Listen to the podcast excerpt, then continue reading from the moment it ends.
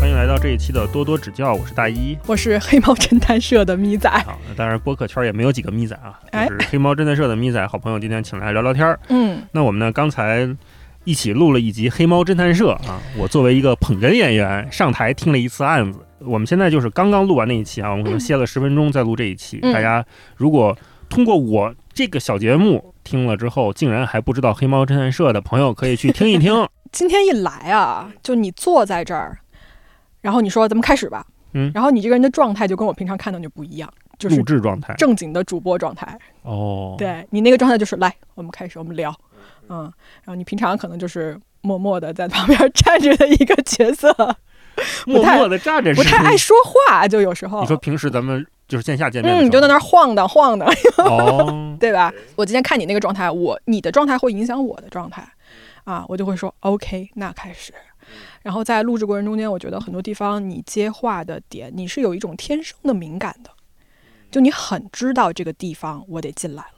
然后这个其实这就是零点几秒的默契那，太好。我称之为。然后你接的东西，你包括你会以根据我当下说的信息延展出去，或者是根据这个信息你说一些很多自己的想法，这都是非常非常好的。嗯，所以我其实录完之后，我对你的能力又有了就是另眼相看。谢谢咪仔老师对我的肯定。没有没有，确实，我觉得有的技术上的东西，因为捧哏其实大家听说话特别少哈、但是它其实是一个技术活儿，它是一个要求非常高的技术活儿。嗯，因为我从小听相声，相声里面有句行话叫 “三分逗，七分捧”，对，当然有有这个什么论捧逗这些传统段子，但是呢，我确实没有完全的做过像今天的这种嗯说捧哏的角色。嗯嗯嗯，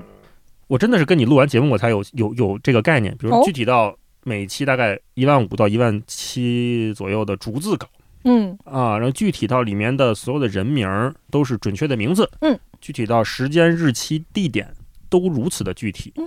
这件事情不是以往的播客在做啊罪案的时候，或者在试图讲一个吓人的故事的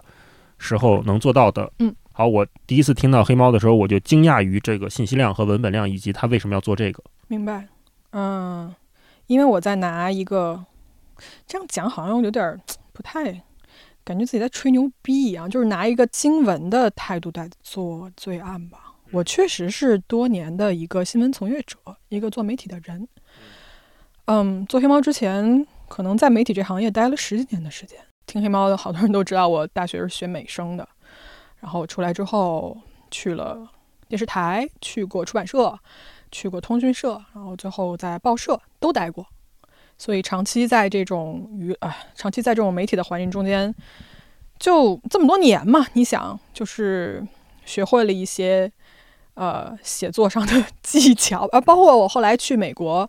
嗯、我是在哥大的新闻学院拿的硕士，我是经过了就是很传统的这种新闻的系统训练，而且中国的我没有经过训练，我是在实际的工作过程中间学的，但是在美国我是受过他们一个比较严苛的训练的。那你学本科学的是美声，然后又学的新闻的硕士，嗯，这两个不挨着呀？那当时为什么想就是工作好好的，为什么读书去了？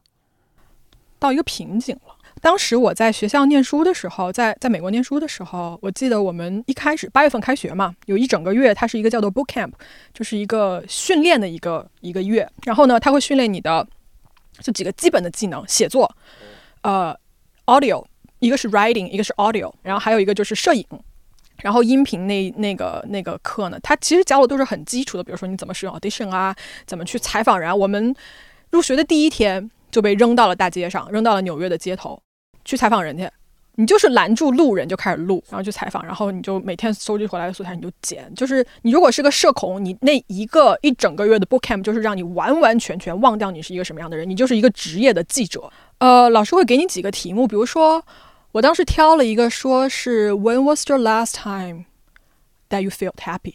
我就记得我当时印象特别深的啊，一个是流浪汉，就我们学校附近一个流浪汉，那流浪汉上来跟我说，我今天是被你们新闻学院第五个学生采访了。对，然后有一个有一位呃女士，嗯我在小花园里遇到她的。我说你最近最最快乐的事情是什么？她说我昨天跟我孩子在一起，我看到我孩子在那玩儿，很开心啊。然后在中央公园遇到了一个观鸟的人，他跟我讲了好多，说你在中央公园，你看啊，这个鸟会怎么怎么样。我每年会在哪个时期过来这儿，就是为了看某一种特定的鸟回到这个地方。啊、然后还有一个男的特别有意思，我采访他的时候，他在我站在一个就是小喷泉的，还是一个小湖的，我我背对着那个湖，他是面对着那个湖的。我说，你觉得你觉得最开心的时光是什么？他说、just now。他说：“你的背后刚才有一只小天鹅，这样一下栽到了水里。因为新闻的这个采访标准嘛，老师会要求你必须拿到这些人的 full name，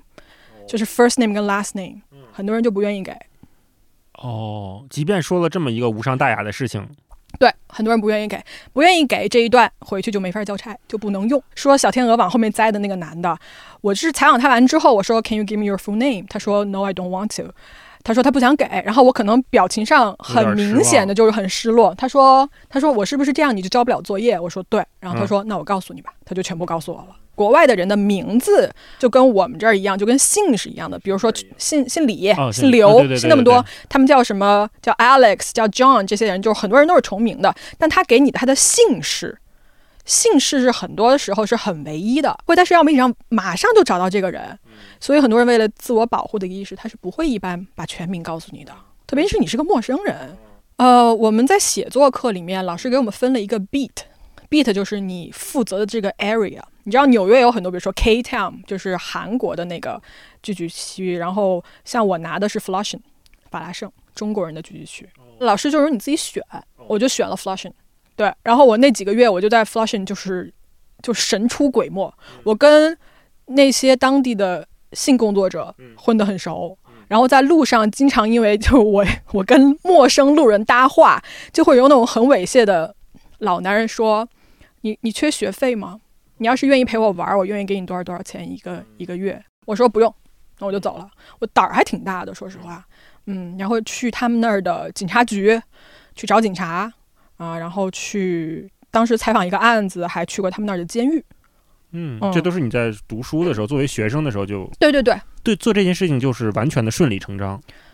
就你有不做毕不了业，你知道吗？那那个心理障碍有没有很多阻碍过你？经常要莫名其妙的给那种人打电话，然后你会要求他们一些很过分，也不是很过分吧，但是就是会麻烦到别人的事情。比如呢？就比如说我要去，我非要去参加人家学校的一个家长会，为什么？因为我要调查那个学校，哦，但是我不能让学校老师知道说我要调查他这个学校，我就是要参加他的家长会，这样子我可以认识家长，认识家长之后，我可以私下去跟家长聊这个学校的一些事情呀。然后那个家长会上，老师最开始说，今天我们有一位来自什么什么的人，嗯嗯说他不是我们的家长，但是他就是破例参加我们的这个聚会，然后所有人就这样看着我，我想说哦嗨嗨 everyone。逼到那份儿上，它不是一个愉快的过程。他当然不愉快了。我是一个爱人，拿到一些线索，你要不停的跟那种法拉盛的大哥去喝酒，啊，要请他们吃饭或者怎么样，或者你要在那个法拉盛有很多那个街区，就是有很多呃性工作者站在那个就。他们那个门脸的前面等客人嘛，有时候你跟他们聊着聊着就来客人了，嗯这个人就走了，对，就进去工作就想说，嗯、那再换一个人，对，而且他们其实对对我是有时候敌意很大的，他不知道你想要干什么，你会跟他们说你是嗯学生，然后来这儿做一个采访。嗯，会啊，你肯定要说实话嘛。嗯而且老师的要求是你采访每一个人，你都要留下他的全名，嗯嗯然后他的联系方式，你是要放在作业的最后的。因为你像《纽约时报》一样，那《纽约时报》他们有个 fact checking department，、嗯他们是专门做这个 fact checking，就每一篇《纽约时报》的文章，它嗯都是经过这个 department 去给当事人打过电话，去 check 每一个细节是不是真实的，他们才会发表这篇文章。所以我们当时的训练标准是按照这个来的，很有意思。我为什么要说这一段？是因为当时在那个 boot camp 里面，嗯，就我学音频的那个课的时候，我当时因为完全没有接触过音频，然后我做了一个作业，呃。讲的一个故事啊，可能是三十秒的小故事，还是一分钟的小故事，就讲了一一对跳踢踏舞的那个呃女孩儿。这故事其实挺有意思的，他们冒充了一个很有名的世家的姓，然后说我们是什么什么 sisters，然后就出去到处演出，但其实他们不是这个家族的人，很有意思。我当时做了一个应该是一两分钟的一个音频吧，然后那个音频我现在还有，我可以到时候再发你听一下。好，但是那个其实做的，我现在来听那一段也做的很完整，嗯，做的挺好的。然后当时这个课结业了之后，音频，因为我们当年啊，好像我记得音频的老师也是那种 NPR 的制作人什么的，哦就是非常顶尖的师师资力量嘛。是。然后我们那个老师就给我发了一封邮件，说，呃，你是我们这个这个这一届里面就是音频课，他们可能挑了几个学生，说我们发现你可能在这方面有一些天赋，如果你愿意的话，你可以在你的这个将来，因为他会给你好几条路选嘛。你可以选我们音频这条路，然后我当时心想说，什么玩意儿啊，音频是什么？就没看上，你知道吧？当时因为我的专业是 data journalism，数据新闻学，那年在痴迷什么视觉化这种事情，就数据视觉化。火过过一段时间呢，是的。对嗯，然后我就根本没有都没有回。我那天还把这邮件拿出来看了一眼，真的还有机会吗？老师，你看我还有机会吗？后来你想，那是二零一五年的事情，哦嗯、差不多应该是那个年代吧。然后万万没想到，到这个时候，二零二，哎，又回来了，又在做博客。在学新闻的那个过程中间，你是对做记者、做调查这件事情有特别大的好奇心，然后想学习一些理论、技巧、框架嗯才去的，对吧？因为我之前在国内媒体就是待了这么多年，其实我身边全是类似于这种调查记者或者社会新闻记者，然后我每天跟他们合作嘛，有很多这种合作的机会。但我其实一直欠缺的是，我觉得我自己没有过一个完整的系统的训练，然后还有一个就是我想要去国外接受这样子的训练。嗯然后我在那个学校我就拿到了，就经历了这么一段完整的训练之后，我就觉得说啊，他原来是这样。但其实我在考那个学校之前，我认识那个，比如说 New Yorker 什么的，纽约客驻北京的那些记者呀，包括什么 The Guardian 什么的，就我跟那些。记者可能当时比较熟嘛，他们就他们就笑我，就说就说记者是不需要去新闻学院学的，因为你实操就行了。对他们那几个就是做的很好的那些记者啊，包括那个就是驻扎北京的这边一些主编什么的，他们就跟我说，我们我们都不是科班出身，嗯这件事情没有说服你。没有说服我，因为当时其实我更大的一个动力就是我想出去走一走，然后当时申了十所学校吧，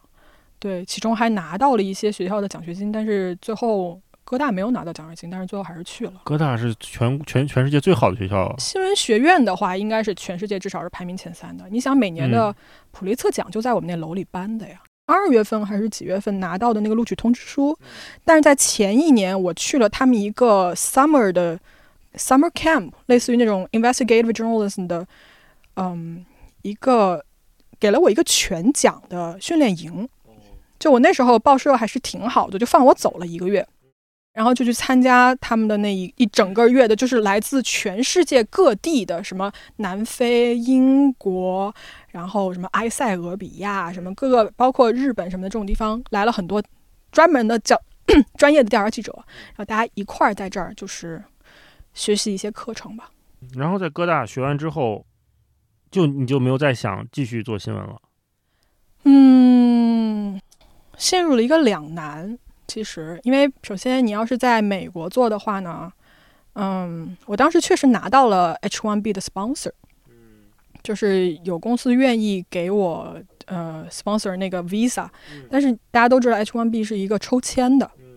就是百分之五十五十的吧对开的这么一个几率，我当年就没抽中。没抽中就只能回国，但其实作为我一个在中国已经干了这么多年媒体的人，嗯你回到这个地方的时候，你会觉得说，要不然试试别的吧。那个时候，我觉得某个年代都已经过去了。回来的那一年应该是一八年吧，那种新闻的状态，那些人都已经散落在天涯了。所以你在哥大的经历并没有说是你，比如说成为一个一辈子的媒体人中间一个必备的一环。没有，但是那一些学到的技术，以及你在那一段时间里，在一个高压下面给你强迫出来的一些的经验吧，它其实是伴随我终生的，豁出去的经验。就你会为了寻找一个所谓的真相也好，目标也好，费尽所有的努力。我是说所有，它可以理解为是我们说那个大俗词儿叫理想主义吗。可以啊，嗯，可以的，你被那个所感染，至今依然有效吗？我觉得依然有效。哦，嗯，即便是你，比如你做了 PR，跟新闻没有那么大关系，嗯然后现在做一个自己的播客节目，你依然被这件事情所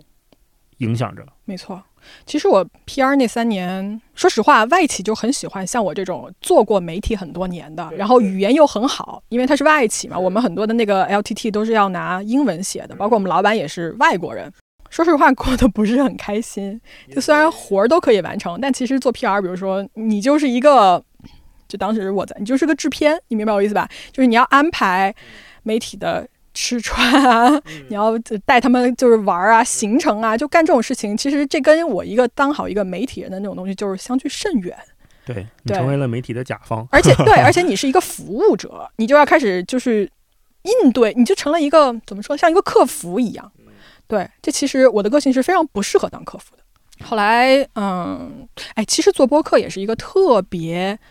机缘巧合的这么一个。就突发了这件事情，就突然就这么发生了。嗯，其实首先啊，我在美国念书的时候，我就听听罪案播客，就听很多。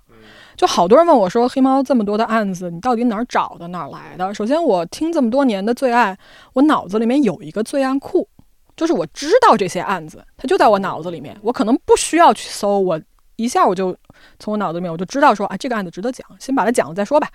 呃，首先我有一个多年的收听的习惯，但是呢，当年我对中国的播客这个行业是没有任何了解的。我甚至觉得中国那一年啊，就我回来的那一年，可能一八年什么的，我都觉得没有没有播客，没有 podcast 这件事情。而且我当时就很疑惑，心想说，为什么在一个如此大的这么一个国度里面，居然在媒体的这么一个行业里面，它是缺失的？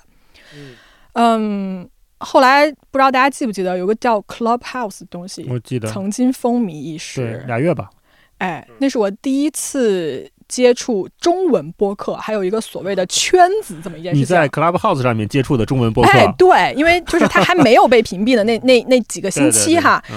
你就会看到有那一些 room，就有些房间就是什么中文播客，不啦不啦不啦。进去之后呢，其实这帮人开的，有可能。进去之后呢，我就发现可能人家已经聊了好长时间了，我就进去我就举手我要发言。哦，哎，我就发言我说。我也不知道你们之前聊了什么，我就说，哎，我问一下啊你们，你们都就是做播客，你们都做什么内容啊？因为我当时我也没想好说能做什么内容，然后这个时候好像回答那些人就有点不耐烦了，可能这个问题当天被问的太多了，嗯，然后就回答了我一下，就说啊，你从这个现实生活中间啊，你那个先慢慢的一点点开始之类的，然后我又问了一些说远程录音应该怎么录啊，什么就是延迟啊这些问题，然后他们都很很很友好的就给了我一个回复吧，我当时记得特别清楚，我说啊，我说。我记得那天我还走在路上，我说呃，这个房间里如果有人想要做播客，你们可以联系我，我的主页上有我的微信号。然后我说，我觉得大家每个人都是一座孤岛，请来 请来找我，我我对播客特别感兴趣。然后没有人找我。后来我我在我朋友圈也发，我说有谁想做播客什么的啊？然后因为我认识的媒体人多嘛，我本以为会有很多人搭理我，但是。那个东西我问了大概有半年的时间，没有人理我。后来是从这个时候，我才对了中文播客圈有一定的认知，然后我再去搜，才知道说有一个叫做什么小宇宙的 APP 啊，然后我再去搜说哦，罪案这块儿还是没有人在那个以以一个我脑海中的觉得是罪案播客应该是什么样子在做，可能也有人啊，但我当时没听没听到。那你当时比如有罪案，还有几个平行的可能的选题吗？我当时其实也犹豫过很长一段时间，就是做什么内容，就是我我也迷茫过。我特别记得，我有时候走在回家的路上，我就在那看天看地，想说我能干点什么呢？对，然后我其实我觉得我可能就是挑了一个我最喜欢的播客类型，我就去做了。说起来，罪案这个东西啊，我后来想，我为什么最后选了它？我觉得冥冥之中是有一个联系的，就是在这么多年做媒体啊、做编辑或者做记者这种过程当中。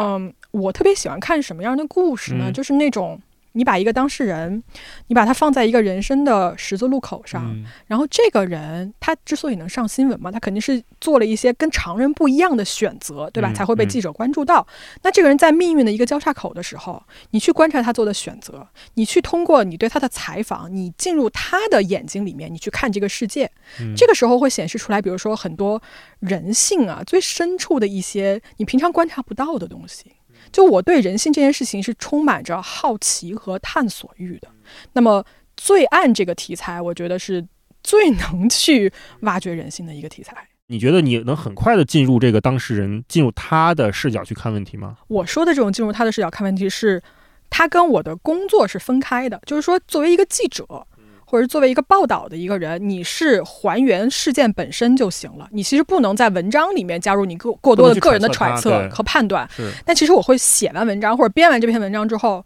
我会去半夜的时候睡之前，我会想一想，说如果我是他。然后你觉得罪案是一个可以衔接到你这方面内容对人的对世界的好奇的一个载体？我觉得是。嗯。然后，因为在在国外上学的时候，他们会训，比如说你调查记者的那个那个部分，他们会教你很多，比如说你怎么去在美国这个地方，你去寻求他的那个信息公开，它是有一个法律程序的，包括你就是查一个案子的时候，老师会教你说说 follow the money，就是很多东西你其实就是跟着动机走嘛。很多人就是为了钱嘛，比如说你查一个大型的这种行贿的案件啊，或者跟政治挂钩的关系的时候，你一般通过钱，你就会发现说经手人是谁，或者是谁在这个中间起了什么样的作用。Follow the money 是一个最容易查出有不对劲的地方的一个一个一个 lead。对他他会教你很多怎么去调查一件事情的方法。嗯嗯。所以在我看很多案子的时候，我就会从这样子的视角来看这个案子。包括我的叙事，我知道很多人会说黑猫讲案子逻辑特别好，或者是讲的特别能让人代入。其实我在整个做黑猫的过程中间，对于叙事这一块的要求，我对自己的要求是非常高的。首先啊，我还是在一个不断探索的过程当中，嗯，就这个阶段嘛。对我没有办法给他一个定论，但是我的叙事一定会是，嗯，我很少听国内同样的播客，是首先我不想被任何人所影响。然后我的叙事一定是我拿到一个案子的时候，我会想说这个故事，我绝对不是告诉大家发生了什么就行。每一个案子我都会根据他的情况来想说这个案子我到底怎么讲它才最好听。因为像这种悬疑类、惊悚类的这种东西哈，比如说像剧本写作也是一样的，你要给它设置钩子，就你在这个整个叙事的过程中间，你给他埋东西，然后在后面你会给他一个一个的给他对上。这种人听起来是会很爽的，包括你给他的，比如说呃几个讲述的节点的反转，或者是你在叙事的时候你用那种续轨、叙述性轨迹，就是你让他误以为这个人是个坏人，最后我告诉你他是个警察，一直想说这个故事怎么讲才能最好听，而不是我只是给你一堆信息说这个案子就是这么发生了，不是，我想让我想让它变成一个电影。我明白，因为我听黑猫的很多节目，它。嗯，前面有的时候会有倒叙，然后中间可能有时候会有插叙，然后比如刚才我们录这一集，中间有一些案子你就你就略过了，嗯，把它捏在一起，用一句话带过，因为受害人很多，这个能明显到明显感觉到这个是你的处理方式，这个内容的松紧你在调整它，但是在调整它，你实现调整它呈现出来的这个前提是你起码知道有 A B C D E 七八七八种五六七八种的处理方式，你在组合它们的时候，你是有。通过某种直觉，还是去像拼积木一样，我这个用用这个用用这个技巧穿一下，那个技巧穿一下。你有那种理性的思维的过程有有有有，我一定会把它放成好几块，一半一半吧。有一种就是天生的，你对这个故事就是有一定的敏感度，我就会觉得说这么讲应该很有意思吧，就会有这种东西。然后我会，我每一个故事写之前，我会给它放几个好大的逻辑块儿，就比如说。凶手的部分信息，受害者的这部分信息，警方的信息，包括延伸的信息，包括比如说我续鬼的这一部分，就是假的，其实不是这个身份的信息，我怎么排列组合，让你们一步一步我带着你，你根本就逃脱不了 我这个我这个叙事结构。我有时候在写案子的时候，你知道我会觉得自己是一只蜘蛛，就我在吐丝，然后我在编织一只网。等我编好了之后，我就静静的在这个网中间等着你们往里面投，哦，而你们投进来，你们就跑不出去。听起来是一个很严密的处理内容的方式。嗯，我黑猫第二季之后，我其实在做另外一种尝试，嗯，就是，嗯，你如果看黑猫的发展过程啊，就是最开始我一定是讲，我会讲很多悬案，我会讲很多看上去很可怕的那种很离奇的案子。但是慢慢的到这个阶段之后呢，我可能叙事的一些东西更加成熟了之后，我会在某一些案子里面把它的不起眼的地方会往下挖，挖的更深。比如呢？比如说，嗯，我前段时间录了一个南非的杀妻案。这个案子其实如果你只讲案件本身，它其实不是特别的，引，就是不是特别能跳脱出来，就是觉得它很精彩。但是我把它做了一个跟辛普森杀妻案的一个横向对比。哦，我解释了两边不同的法系、不同的这个呃司法的规则，然后我说了一下辛普森的律师这个明星团队是通过一二三什么样的方法让辛普森脱罪的。是。然后我回到南非，对，回，因为他比如说毒树之果的那个一个理论，然后包括让你的证人不再可信，让你的证据不再站得住啊，等等等等，包括就是嗯。啊，对，就大概是这些。但是呢，在南非的那个案子里面，他也是同样是怀疑你杀妻，然后同样是明星团队让他脱罪。我就来对比给你看，在这样子一个司法体系里面，他是怎么依靠这个东西一步一步脱罪的。然后等于说这一集你其实你听了案子，但是你又听了我一定的对于这个司法的解释。然后最后我留给你的思考是：程序正义跟实质正义到底哪个最重要？法律这个东西对我们的社会来说究竟意味着什么？这是我的一个新的尝试，就是说，你黑猫进化了，就不再是案件本身了，而是带你去思考一些更多的社会意义上面的层面这些事情。你做的这个改变，听众们有明显的感觉到吗？有在评论区给你反馈？这集还没播哦，这集这集还没播。对，但你说就第二季都在尝试做类似的。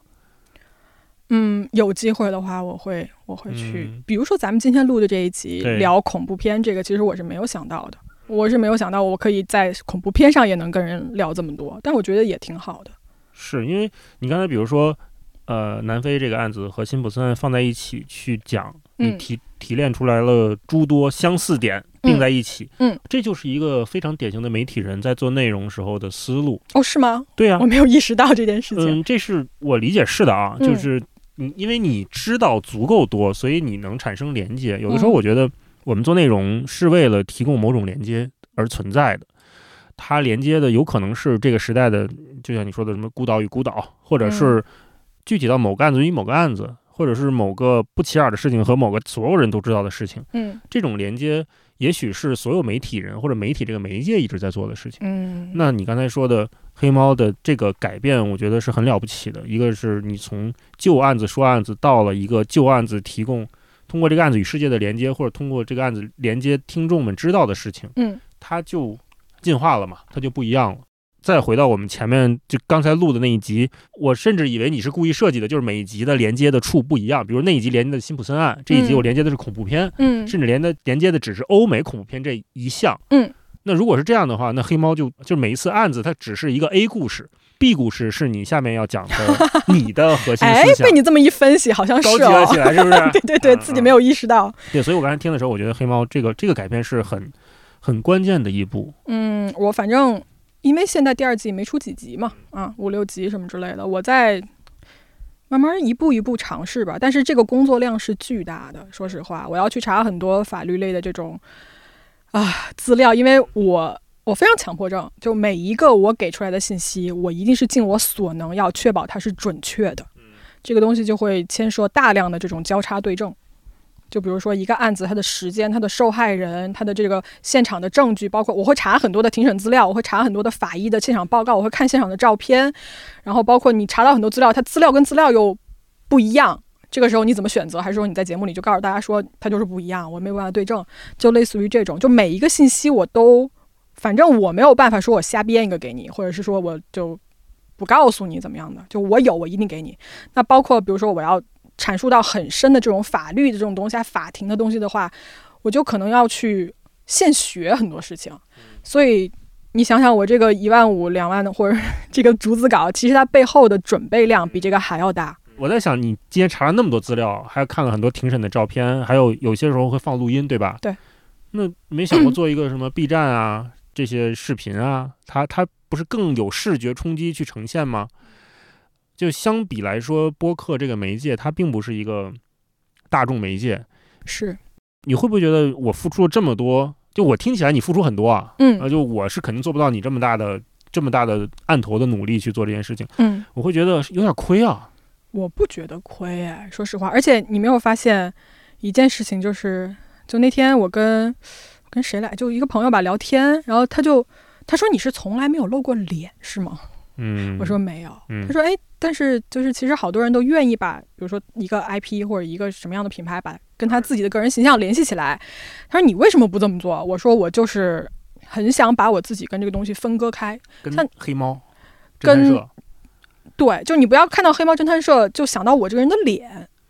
我嗯我我想把这个东西完全分割开。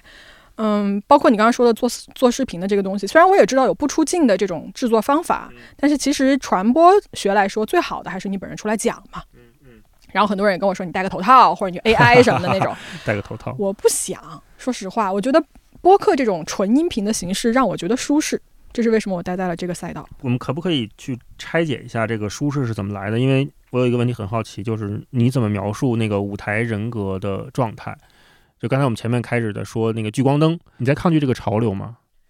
首先，我回到你说的聚光灯那件事情啊，我知道你很享受这个，但是我非常讨厌聚光灯，我嗯非常讨厌舞台。我在家想了一想这个事情啊，就为什么我如此讨厌它？我觉得跟我童年的经历有关系，因为我是学唱歌的嘛，从小到大学唱歌的。我小时候曾经就是去参加这种湖南省的这种唱歌比赛，就经常可能小学三年级还是什么，特别小的孩子就被放到舞台中间去唱歌。在舞台上那种感觉，那是真正的舞台哈，聚光灯咔打你身上，然后台下几百观众那种。对于我来说，舞台的聚光灯会给我造成一个特别大的一种怎么形容，就巨大的一个沉默的场域。就你知道，对面有无数的目光看着你，很期待你要在这一秒要做什么。你知道那种，哎，我们上我们前年不是看了那个奥本海默吗？嗯你知道那种剧烈的爆炸声之后，那种有几秒钟你听不到声音那种耳鸣的瞬间吗？那种瞬间就是可以很好的形容我在舞台上的状态，就是我跟整个外界全部脱离任何关系，我陷入在一个无法动弹的状态里面，让我觉得非常的不安。所以我对于舞台的这个灯光啊什么的这种东西，我是不是很喜欢的。当年不是很喜欢，你在那个舞台上面，比如说你去表演、你去比赛，那最后赢得的也是掌声和名次啊，应该还不错，因为你大学还是学的还是美声嘛，嗯对吧？嗯说明你就是从技术角度讲，你一直在进步，还不错，还很顺利，嗯甚至还挺好的。嗯，它没有给你带来荣誉、满足，或者是更放开的心态吗？哎那个年代，你比如说你参加一个某某某少年儿童歌唱比赛，你嗯唱的是一些什么歌颂老师啊什么这种这种歌。首先，这个歌你作为一个小孩儿，你其实你根本 get 不到那个歌的意思，你就像一个机器人一样，你在台上唱这些东西，然后你的背后，呃，比如说我妈。会非常，我妈是一个 性格很强势的人哈，嗯她会非常努力的，就是，呃，要求你的训练时间、你的什么呃这种发声方法什么，她就会很严格的管控你。嗯嗯，然后我在整个比赛的过程中间，初赛、什么复赛、决赛，我是像一个像一个棋子一样被大人摆来摆去的，嗯，我没有任何的乐趣。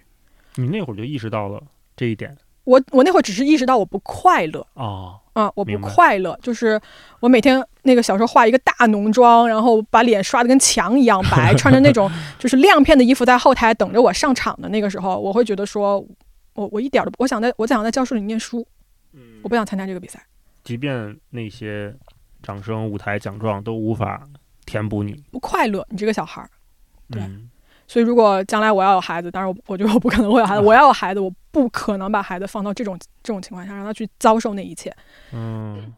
那你后来上大学还在学美声，嗯，也是在这个逻辑下去做的事情吗？呃，上因为我是艺考嗯进的北师大，呃，艺考那一年是因为我要是不通过艺考，我是考不进北师大的。对对，因为我数学太差了。特长生嘛，相当于 对，我是嗯特长生招进去的，然后进去就学了美声。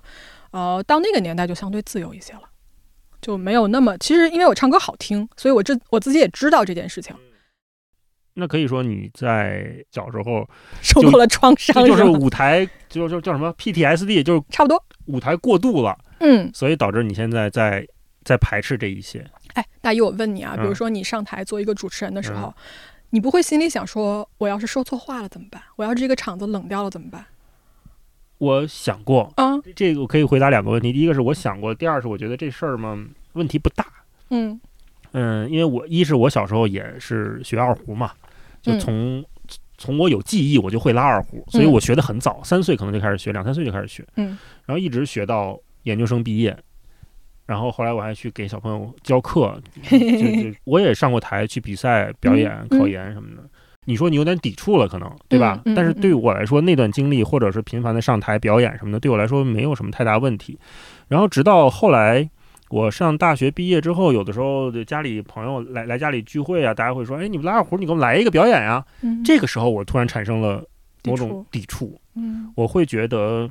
一是不是？以我现在的水平，也就表演一个四级的赛马，哎，已经很不错了。不不不，在我看来是一个很无聊且拿不出手的作品。OK，但是它因为有一些，比如说什么拨弦啦、抛弓啦这些小嗯技巧，就会让面前的朋友们觉得哇，好牛啊！嗯嗯嗯，可是我深知这件事情，它已经是就是我很次的水平了。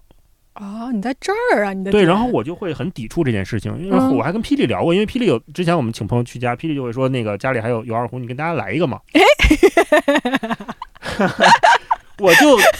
我就抵触，但哎，是但因为。我我也知道朋友们都是善意，霹雳也是善意的，大家就是就热闹一下。嗯，我刚开始还愿意去表演，但是也会就肯定会赢得大家的掌声，因为大家听不懂，大家并不知道我的水平已经退化至此了。是，嗯，那反而是在家里的那个舞台上面，那个小舞台，面对着四五个人的时候，我会嗯抵触。我现在很想听你动二胡，对不起，嗯，你继续，你继续。然后后来呢，就是这几年我就开始对舞台产生了另外一种看法。嗯啊，一个是这种虚拟的舞台，比如说像做文化有限有一些关注之嗯后，我我当然虚荣心得到了满足，得到大家鼓励，我很开心嗯。然后今年我又有一个新的体验，我今年的关键词就是体验。哦，今年年初的时候，有一个演讲机构请我去做一个千人演讲，就跟大家分享做播嗯客的这个事儿。我原来我是很很排斥这个东西，因为我一是我对那个组织完全不熟悉、不了解，然后要去外地，然后我要做千人演讲，我这为什么要跟人讲？但是我换了另外一个思路，就是我很想把自己抽出来，在舞台上看杨大一，你站在舞台上面对一千五百个人，你会表演成什么样儿？明白。嗯我想知道面对那个聚光灯的时候，我会怎么表现？我表现的好不好，好像已经没有那么的重要。当然，我希望表现好一点，嗯，没那么重要。但是我更好奇的是我的体验是什么样的。但是我又想知道，就就刚才回到对你的好奇，你作为黑猫的主理人，然后每次讲案子都是你在这么一万多字的去输出的时候，你势必聚集了大量人对你的关注，对，凝视，是甚至是评价和揣测，是，对吧？嗯那在这种冲击下，你是不可避免的，你不可能切割开来，你这个人与内容和大家的连接。嗯，那你会怎么形容你跟听众的关系呢？我觉得我跟受众的关系就是，如果你要形容的话，两个字脱离，就挺远的。说实话，嗯或者是我自己想要达成一个这样子的状态，就是某些方面在拒绝这种连接，是吗我？拒绝他人的关注吧。就不出、嗯不出镜的一大原因，就是因为我很喜欢在人群中消失的感觉。打个比方啊，那天呃跟你就那个看毛东的那一场，就会有大家认出来说，哎，杨大一是吧？或者跟别的主播出去，大家说，哎呦那个谁什么小伙子啊，李叔什么的，因为大家都熟悉他们，是，对。但是我这个时候就会在人群中就隐身掉，就没有人知道说哦这个是咪仔，当然有可能我也没有那么有名，但是我就很享受那种感觉。内容是内容，我这个人是我这个人。就是你如果喜欢黑猫，你就去听黑猫的案子就好了。你不要关注我长什么样子，你不要关注我身高多少，或者是嗯，你要过来跟我合照，或者你怎么样，就是这些东西跟黑猫的内容没有任何关系，跟我这个案子讲的好不好没有任何关系。嗯就是我其实特别希望听众能只听故事，不要管我是谁，那你不觉得这种期待在这个时代已经不存在了？非常困难。对，就非常困难。我甚至好几次就绷不住，就就比如说会有那种综艺节目过来找我哦，说你要不要就上个综综艺？我说我没法上啊，对不起，我说我这个我没有露过脸。他们说你戴个头套，我说 不要这样。你说有人给过我这个建议了，嗯对，就包括比如说你可能将来免不了的，你要做线下活动，包括现在有很多播客类的线下活动，就会邀请我说咪仔你要不要上台做个嘉宾，或者你要不要就是之后你来发个言什么的，我就会都特别抱歉说不好意思，我没有露过脸，我没有办法站起来去帮你就是说一些东西，对可是这个大潮是不可逆的，你知道吗？不可逆，所以我现在就是能绷多久绷多久，啊 你知道 OK 吗？所以你知道你也有绷不住的那一天，我知道肯定甚至很快，嗯嗯但是我还是很享受隐身的感觉。嗯，隐不了多久了。那怎么着？突然这期的觉得，封面图就是咪仔的大头照。哎呀，嗯，你会有那种创作激情减退的时候嘛？就是会问自己，我这在干什么？我图什么？首先，像你刚才举的那些例子啊，满足比如名利啊或者这些东西，当如果我这种状态，我跟这种我把他人的关注跟我这个人隔绝开，就他不再是我的需求的时候，他对我的影响就很小。假设你能隔绝开吧？好的，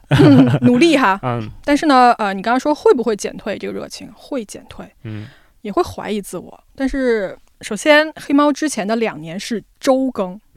就你可以看到说，这么大一个工作量情况下，我可以做到周更。其实我在做这件事情的时候，我很多时候是一个无情的干活机器的。就是我在写案子，或者是我在这个这个滚轴啊，在一直不停的往前转动的时候，我是很少有个人情感在里面的。但是我会崩到一个不太行的时候，我也会崩溃。你会隔绝你的个人情感，嗯，可是你刚才说你在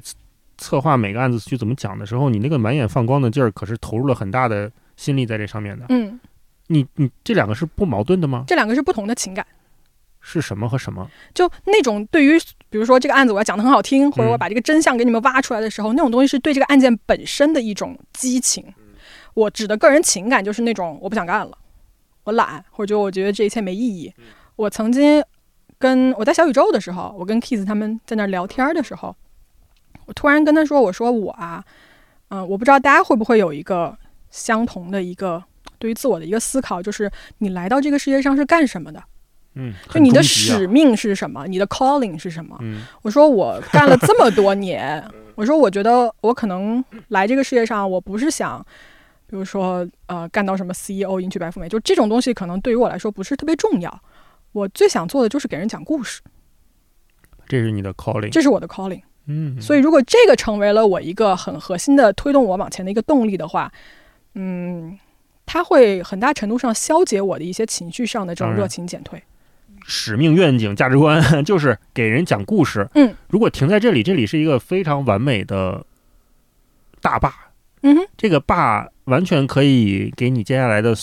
几乎所有的动作提供支撑，嗯，拦住那些焦虑的情绪，不让它漫进来，嗯，那他也有支撑不住的时候。对，如果再往后问一句，为什么是喜欢给人讲故事呢？嗯，这件事情还能再往后推吗？因为我觉得好像不擅长别的事情了。哦，就是我所有的我人生到这儿的时候，我的技能组合 排除法得出的。对，我觉得我。最后综合起来就是这个事情我最擅长干，然后我最喜欢干，嗯，那它就是我要干的事儿。他会为你赢得什么？嗯，赢得一种我在做什么的满足感。就我曾经就疫情那段时间，因为我搬家去欧洲嘛，嗯，然后是去的瑞士，我不会说当地的语言。然后你想那个时候，因为我在国内其实工作经历啊，包括我的教育经历都不差，但是在欧洲那个地方就找了三年工作找不到。我曾经在瑞士卖过凉粉儿，嗯，就是在留学生群里面 卖那种私厨的凉粉儿哦，然后就当过这种 厨子，那个那个东西让我做起来就很痛苦，嗯，你不享受那个，我完全不享受。那个时候就是有一种强大的心理落差感，就是觉得说为什么这个社会不需要我？哦。我觉得，因为我从小被灌输的价值观就是你一定要有一个 title，你要有一个社会身份，比如说你是一个什么总监，你是一个什么经理，然后这样子就是家长啊，或者是这种这种长辈会觉得说啊，这个小孩有个正事儿。然后我那三年就是完全什么都没有，什么都没有。然后我就开始，虽然我们家没有没有给我任何压力，但是我就开始怀疑我个人的价值，就是我到底来这个世世界上是要干什么的？对对。嗯，然后又做了一段时间的饭，我就觉得说我也不是来干这个的 啊。对，我觉得很感谢播客能给我一个就是我在做这件事情的一个活在这个世界上的意义。嗯，给人讲故事，给人讲故事。你想象过这个故事讲到讲不下去的那一天吗？有啊，有啊。我看你之前给我发过来的那个提纲里面，你写有没有就是最后一集或者怎么样？嗯啊，首先你要是看黑猫的话，你会发现我是一个不过任何纪念日的人。就是黑猫几周年或者几百集什么的，我从来没有庆祝过。包括我自己在日常生活中间，比如说我跟一个人，比如说我们有什么纪念日啊什么的，我从来我也不过情人节。就我是一个讨厌庆祝的人，所以最后一集，我觉得很可能就是随便哪一集就成为了最后一集。就我可能哪一天我突然就走了，那不做的原因会是什么呢？嗯，有下一个 calling。就去别的地方讲故事是吗？可能去别的地方干点别的事儿吧。所以你说那个讲故事这件事情，它只是阶段性的目标吗？人生你永远不知道下一步是什么吗？在这个阶段，至少我很肯定是他。嗯嗯，如果有一天我不讲故事，因为我觉得我讲故事可能也讲不了一辈子吧。黑猫侦探社不可能做五十年吧？虽然我要能活那么长的话，嗯，对，这也是一个很好的问题，就是你会想把黑猫做很久，做多久吗？做到我不想做那一天呗。嗯，我可能我 我想了一想啊，如果我不讲故事了，我可能会去再读会儿书，读一个博士学位之类的。为什么呢？因为其实我现在就很想去读，我很想读 criminology 犯罪嗯学。因为那天咱俩闲聊的时候，你说了一个，就是嗯啊，哎，是你说的还是咱们聊到，就是黑猫未来的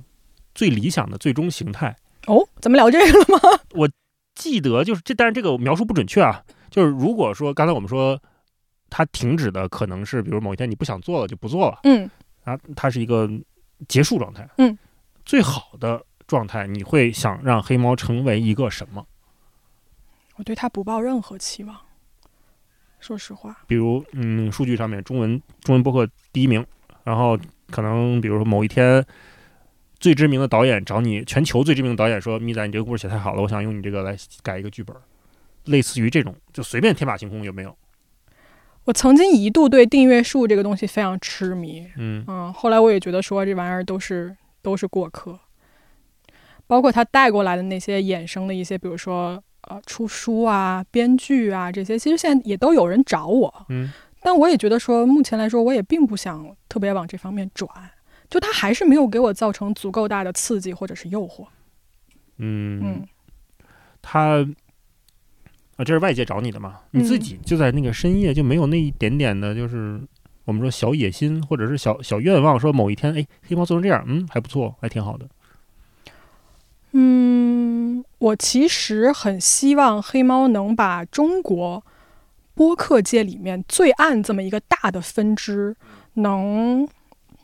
不是说它能把这个分支就是带起来，但是我希望它的，因为黑猫做的让人看到，能让更多人看到说，原来 true crime 是一个这么有意思的这么一个题材。包括其实黑猫到现在，你可以发现说做罪案的播客越来越多了，这是一件这是一件我非常开心的事情。嗯，那如果被抄袭呢？看你怎么说这件事情，就是包括很多人就说说我洗稿哈，其实嗯嗯真实罪案啊，它的本质是新闻。就你说神神武上天，对吧？新华社发一个神武上天的，然后各地的这个通讯社或者报纸也说神武上天，你说这是抄袭吗？这肯定不是，因为它新闻事实只有这一个。那其实，在做案件的时候也是一样，就比如说大家都讲同一个故事，如果这一个故事，嗯，比方说它只能用时间顺序来讲的话，很多案子就是这样子，你只能讲时间顺序，要不然连不上。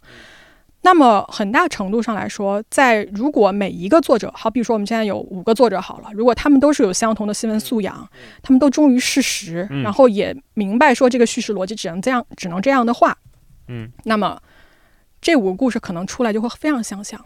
那你说谁谁抄袭谁呢？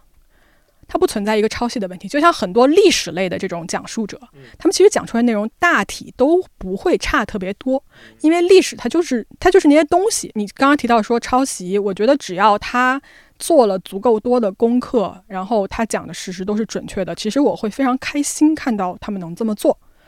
但是如果是说，嗯，我看到有一些，比如说模仿的这种，比如说对于节目形式，哎，节目形式也不能说模仿吧，就是形式大谁都可以拿。啊、一些话术或者是具体的这种遣词造句啊，包括 show notes 标题的格式，如果都呃跟黑猫很像的话，我其实说实话啊，我挺能理解的，嗯因为谁都在冷启动的时候需要一个可以去学习的一个对象。对，因为像黑猫大概率不会错太多，可以这么理解，因为你走出来了嘛。我很开心他们能这么想，嗯、然后我只是希望说，在将来他们能够做出更多经验的时候，嗯就能够拥有自己的风格，这就是最棒不过的了。嗯，什么样的评论你会受不了？我刚才也说了，我我非常希望，嗯，就大家把关注点放在案件本身、故事本身上。嗯、就什么评论我会最注意的看，啊，就是从专业的角度上给我提供意见的。嗯这种评论我会，比如说他会说你这块儿的城市说错了哦，啊，这种我会非常的严谨，就像报纸，你知道吗？如果你第二天会发那个刊物对，对我会很尊重这样子的评论，或者会告诉我说，嗯。从技术角度上啊，比如说我说那个空难的案子，就会有一些就是航空这个行业的人进来跟我解释很多一些数据方面的事情，这种我会非常喜欢看，因为他对我的专业性，对我的这个播客能做得更好是有很大的帮助的。但是什么评论我最不喜欢？嗯，很有意思的一件事情啊，就是当你在做一个公众的表达的时候，你会发现你会成为成千上万的人心目中的一个投射，嗯，怎么讲呢？就他会觉得你是什么样子，嗯，他会想象一个你，他会想象一个并不存在的我，然后他会把这个想象出来的我，比如说作为一个目标来攻击。嗯，然而他想象出来那个我根本就不是我这个人的样子。那句大俗话就是被误解是表达者的宿命，是吗？对，但我觉得这句话太丧了。嗯说实话，那天你记得吗？我们在那个跟田螺姑娘啊，吃饭那次，啊啊啊，我们当时就说哪个出来做 做内容的人，谁没被网暴过几次呢？对，我其实觉得这句话太让人伤心了，就是创作者不应该被这样子网暴，我们没有一个人对，对我们没有一个人值得被这个世界这么这么对待。可是这又是一个达摩克里斯之剑啊，嗯就是它永远悬在每一个创作者头上，不止可能掉下来一次。它是这个这个时代所有创作者都要面临的，算是一个问题吧。是，就我们这个科技的发展啊，把这个作者跟受众的关系拉得太过亲密了。而且它能接触到你的渠道太多太多了，它可以随时从你的手机的某一个角落跳出来，然后对你指手画脚，或者对你进行一个人身的攻击和辱骂。这个东西对于我来说，很多时候都防不胜防，他会追到我的跟前来骂我。这种啊，不是不是说现实生活中啊，但是就是你躲都躲不掉。这东西我觉得怎么说呢？我经历过那种特别绝望的时刻，在黑猫的过程当中嗯，我经历过特别绝望的时刻。我我我身边的朋友真的非常感谢那段时间，我身边的朋友他们对我特别好，有那种半夜两点开车到我们家门口说：“米仔，你别哭了，我我们出去吃个饭吧，我们出去喝个酒吧。”还有那种，呃，在出租车上，我记得我旁边也是一个主播朋友，然后就直接就是很紧张的看着我拿我的手机，他说：“你不要再看这些东西了。”然后就直接把我手机这样抢下来。他们其实都是在保护我，我能感觉到，嗯，这些人给我的爱。然后当时我记得有一次跟谁吃饭，跟石老板吃饭，我他跟我说了一段话，他说你其实啊，呃，你做这些内容有时候你不要为那么多成千上万的人去想说所有人都满意，或去为他们这些人负责。他说你就把它当做一个你做给你身边朋友看的作品，就我这十个人，我身边有十个特别好的朋友，你这一期做出来之后，你给这十个人听，这十个人说好，然后你会觉得说 OK，那我就可以 move on 下一个。我不知道为什么，我听完他跟我说这一段之后，我突然间我的心就这样放下来好多。我后来隔了一段时间，我跟他说：“我说我我特别感谢你跟我说这个话，我说当时缓解了我很大的一个压力。我现在是这样一个状态，就是我还是我越来越把我跟受众离得远远的。就当然了，我也同时收到了很多很多人的爱，但我目前的状态就是我我都想把他们放在外面。如果抛开刚我们刚才说这种距离感啊，这个可以不作为答案，也可以作为你的答案。就是我想问所有每个来这个节目的朋友一个问统一的问题，就是你觉得这个时代的创作者他们统一的面临的挑战或者困境是什么？嗯，我觉得其中有一个答案就是过于近了。嗯跟受众的关系太过于近，太过于方便，他们来到你的这个生活的点点滴滴里面。还有一个，我觉得作为播客吧，嗯，要面临的问题就是怎么吃饱饭这件事儿。嗯其实创作者大多数也是一样的，比如说你看写这种悬疑类 IP 的，就大的 IP 赚翻，然后小的小的这种创作作者就是艰难为生嘛。包括我们做播客也是，你收费会被骂的。大多数还是很支持我，但是一定会有人过来说哇什么六块钱，你们家钱不得用大卡车装啊？就 类似于这种。哦哦，这么阴阳怪气的，对对对，但是他其实不知道，比如说有苹果税、有平台的费用，其实可能一集到手里不到两块钱。其实消费习惯这个东西啊，就大家会觉得说知识这个东西不值钱，就你可以花十五块钱去买一杯奶茶，嗯但是你不愿意支持来付费。就是我不知道为什么会有一个这么奇怪，可能是早期互联网的时候，大家比如说下电影啊、下这些东西，可能已经是免有一个费惯了，对免费惯了，所以就我觉得吃饱饭这件事情对于创作者来说还是蛮需要解决的。啊，对，很具体的一个问题。没错你，现在是是可以理解全职在做播客，对，在做黑猫侦探社，对人间布洛芬这嗯两档吧，是啊，两档节目。嗯，以我的对这个行业的认知，这个收益应该不足以不足以，支撑正常生活，不足以，所以你现在是在贴钱在做这件事情对。，完完全全不足以。但是我觉嗯得我愿意再坚持一段时间吧。我觉得可能在今年或者明年，我还是愿意全职来做这件事情。但如嗯果到最后实在是太过入不敷出的话，我觉得没有人能这么着坚持下去。是，这也是我在考虑所有的，尤其是这个阶段的播客创作者们都在面临的问题，嗯，就是全职的人很少，对它，就会导致这个行业大家对它的付出没有那么多嗯啊。但是比如说你全职了，你能带来高质量的黑猫，这个是一个非常好的正相关的关系。但是又是又是因为像你这样的创作者，他都没办法赚到体面的收益的时候，嗯，那就不会有更多的好的创作者带着自己的创作经验进来，那这个一定媒介它就是有点儿恶性循环有。点奇怪了，对，它就不太能再健康的生长。然后还有一个问题就是，罪案播客其实我们在很多跟厂家或者跟商家接触的过程中间，它有一个极高的教育成本。嗯，首先，你要教人家说什么是播客，你要解释明白这件事情。然后呢，人家明白了播客是什么，他们也不会来找罪案播客投放一个商业，因为始终罪案这个东西是跟负面直接相连的，对吧？死人嘛嗯，所以没有厂家愿意说你在讲一个杀人放火的故事里面，你前面做一段我的广告。嗯嗯所以很难，黑猫接商务是非常难的。而且你去想啊，就我听这么多年的国外的罪案播客，国外的这些播客里面接的五花八门的各种各样的广告，嗯，他们是没有这个禁忌的。当然，可能我们中国人对死亡的这个东西更看重一些哈对，但是作为播客来讲，作为罪案的这一个分支来讲，到目前为止，它是一个还是非常艰难的一个地步。然后还有一个你说的要面临的一个 问题就是，嗯，也是从我自身出发的一个思考吧。就我觉得每一个创作者可能还是要跳出一个自身的教育和环境所带来的局限。嗯，就比如说我们八零年代的这一代人，我们从小接受的是这样子的教育，嗯，那其实，呃，像我出去的那一段，包括我出去这么多年，生活了这么多年，我可能到了另外一个不同的文化价值观的社会里面，我可能看到的是完完全全颠覆我之前所有教育给我带来的这些东西的，嗯，包括新学一门语言这件事情，我觉得，嗯，它是打开了一个无法被翻译出来的世界，就说你的。价值观、信息量、角度对于美的解读和欣赏会发生一个剧烈的变化，但是代价就是学习语言很苦，嗯，但是我觉得我会我会想去鼓励创作者去跳出自身，包括现在的媒体的一个推送方式吧，会你会越喜欢什么，他就给你看什么，这个时候可能又造成了另外一层的壁垒，说你看不到外面的世界。